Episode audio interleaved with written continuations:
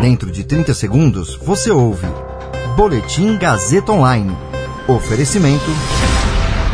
Se você tem muito o que dizer e quer escolher uma profissão para dar voz às suas ideias, a Faculdade Casper Libero é o seu lugar. Jornalismo, publicidade e propaganda, relações públicas, rádio, TV e internet. Todas as possibilidades abertas. Acesse casperlibero.edu.br e conheça as infinitas rotas que o mundo da comunicação oferece.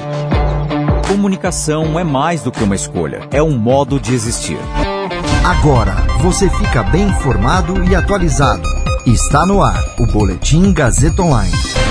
Governo de São Paulo prorroga a gratuidade do Bom Prato até fim de agosto para pessoas em situação de rua no estado.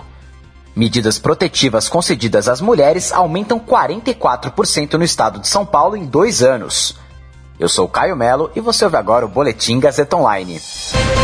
Os restaurantes Bom Prato vão seguir servindo refeições gratuitas para pessoas em situação de rua durante o mês de agosto. A informação foi dada ontem de forma exclusiva pela Secretaria de Desenvolvimento Social ao portal de notícias G1. Desde o início da pandemia, as 59 unidades da rede em todo o estado já serviram quase 46 milhões de refeições, sendo 950 mil gratuitamente. A gratuidade já foi prorrogada quatro vezes desde o início da pandemia de Covid-19. A última vez foi em abril, quando o governador João Dória anunciou nova extensão do programa de gratuidade até 31 de julho. Com a ampliação anunciada, moradores de rua cadastrados seguem tendo a gratuidade garantida por três refeições diárias. Para os demais grupos, as refeições são cobradas. De segunda a sexta-feira custa um real o almoço e o jantar e 50 centavos o café da manhã para todos os usuários.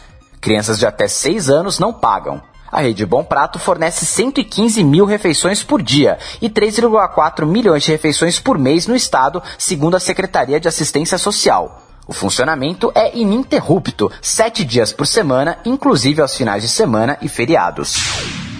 O número de pedidos de medidas protetivas de urgência concedidos pela Justiça para vítimas de violência doméstica no estado de São Paulo cresceu 44% no primeiro semestre deste ano, em comparação com o mesmo período de 2019, um ano antes da pandemia do novo coronavírus. É o que aponta levantamento feito pela Globo News com base em dados do Tribunal de Justiça de São Paulo. De acordo com dados disponibilizados pelo projeto Hashtag Rompa, uma iniciativa do Tribunal de Justiça em parceria com a Associação Paulista de Magistrados, entre janeiro e junho deste ano, o Judiciário concedeu em todo o Estado 30.857 pedidos de medidas protetivas. Esse número representa uma alta de 44% em relação aos 21.502 pedidos concedidos no primeiro semestre de 2019. A quantidade de pedidos de medidas protetivas concedidos pela Justiça Paulista ao longo do primeiro semestre deste ano representa uma média no período de uma decisão favorável a uma vítima de violência doméstica a cada oito minutos.